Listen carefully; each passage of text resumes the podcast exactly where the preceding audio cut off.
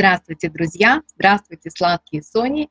И я рада встрече с вами на третий день нашего флешмоба «Сладкий сон».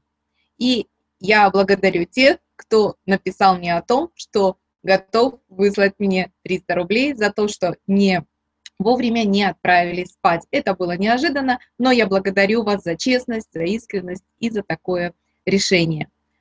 А, и я надеюсь, что вы уже сформировали некий ритуал отхода ко сну, вы смогли организовать свой день и вечер так, чтобы вовремя отправиться в постель.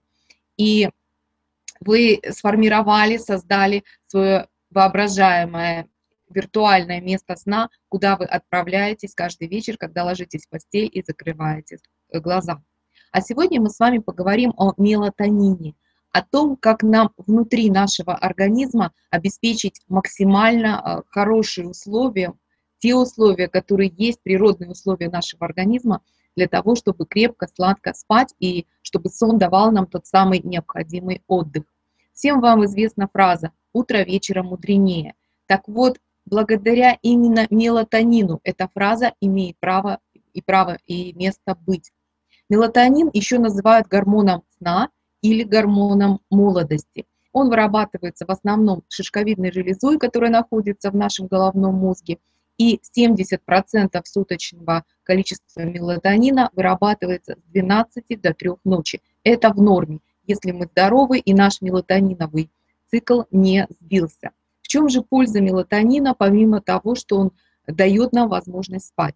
Прежде всего, мелатонин очень активно снижает уровень стресса. Это именно тогда, когда мы ложимся спать после каких-то проблем, расстройств, тревог, а утром встаем, и проблема кажется уже не такой страшной. Это работа мелатонина. Кроме того, мелатонин способствует, это один из самых мощных на сегодняшний день известных антиоксидантов. То есть он как бы восстанавливает, ремонтирует в течение ночи клетки нашего организма. Кроме того, мелатонин обеспечивает восстановление пищеварительной системы в течение ночи и обладает мощным противоопухолевым эффектом. Э, в исследованиях доказано, что люди, которые э, работают посменно или имеют много перелетов, передвижений вот между часовыми поясами, у них выше, достоверно выше э, возможность, ну, количество рака э, молочной железы, рака предстательной железы. Поэтому мелатонин, нам нужно его обеспечить. Есть, э, существуют, конечно, искусственные аналоги, препараты мелатонина, но в настоящее время их применение противоречиво, и, име, и они имеют противопоказания. И все-таки лучше всего нам обеспечить нашу внутреннюю выработку нашего собственного мелатонина. Итак, что же нам нужно знать, чтобы его обеспечить? Прежде всего нужно понимать, что мелатонин – это циркадный гормон, то есть он четко связан э, с выработкой день-ночь. И если наш организм не понимает день-ночь вот этой смены, то выработка мелатонина может сместиться. И тогда он будет вырабатываться не с 12 до 3 ночи, а как бы днем. Чем это опасно и в каких ситуациях это происходит? Это происходит тогда, когда наше тело не различает четко освещенность и неосвещенность. Например, если вы проводите целый день ну, в таком не очень ярко освещенном помещении, а ночью, наоборот, ваша комната не сильно затемнена. И тогда смещение мелатонина может произойти на дневное время. Сон будет неглубокий, прерывистый и не обеспечит вам а, отдых, а днем вы будете чувствовать усталость, сонливость и ну, такую как бы разбитость. Поэтому очень важно дать нашему организму ясный сигнал день-ночь.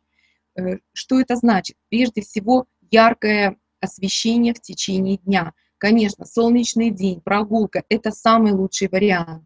Даже если день не очень солнечный, сейчас зима, там облака, пасмурные дни, все равно старайтесь хотя бы днем в течение на 10-15 минут выходить на улицу для того, чтобы тело воспринимало солнечные лучи. Если вы находитесь в помещении, на работе или дома, обязательно обеспечьте себе яркую освещенность, яркий свет, ну, такое, чтобы было похоже на день. А вечером, наоборот, несколько приглушите. За час до сна можно даже выключить верхний свет, оставить только боковое освещение, торшеры, ночники. ночью затемните максимально комнату. Вот максимально, то есть э, там не должно быть никаких приборов, телевизоров, еще что-нибудь, часов, которые нарушают темноту. Старайтесь обеспечить себе полную темноту ночью. И тогда организм будет получать ясный сигнал день-ночь, потому что выработка мелатонина, она светозависима, светочувствительна. Основное количество выработки мелатонина. Второе, что нужно знать, это то, что мелатонин вырабатывается не только шишковидной железой нашего мозга, но и некоторыми другими клетками. Это и клетки печени, поджелудочной железы, почек, надпочечников, даже клетки крови, даже клетки внутреннего уха, сетчатки глаза и, что еще важно, клетки пищеварительного тракта, клетки тонкого кишечника. И поэтому почему, когда мы на ночь переели, мы плохо спим, просыпаемся, потому что вместо выработки мелатонина наш организм переваривает пищу.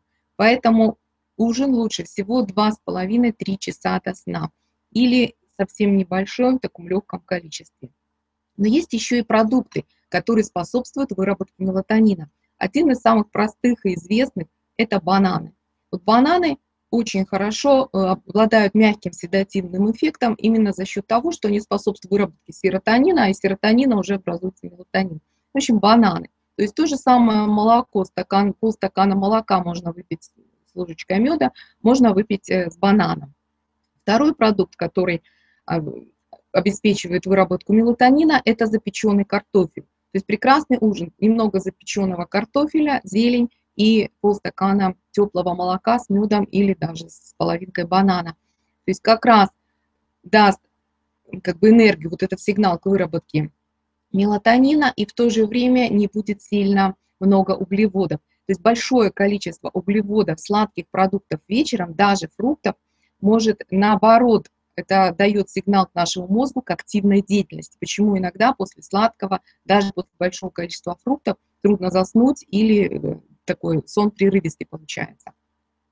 И еще такие продукты, а, как вишня, черешня, тоже способствуют выработке мелатонина. Мясо индейки, мясо курицы, рыбы. Очень много мелатонина в бобовых, чечевица, э, фасоль. То есть, например, фасолевый салат, чечевичный суп – прекрасный вариант для ужина. Кроме того, не обязательно все эти продукты именно есть только вечером. Вы можете добавить их в меню, в повседневное меню на регулярной основе и таким образом помогать своему организму обеспечивать э, себя мелатонином. Да, еще миндаль и кедровые орешки тоже очень хорошо способствуют выработке мелатонина и зеленые чаи, особенно ромашковый чай.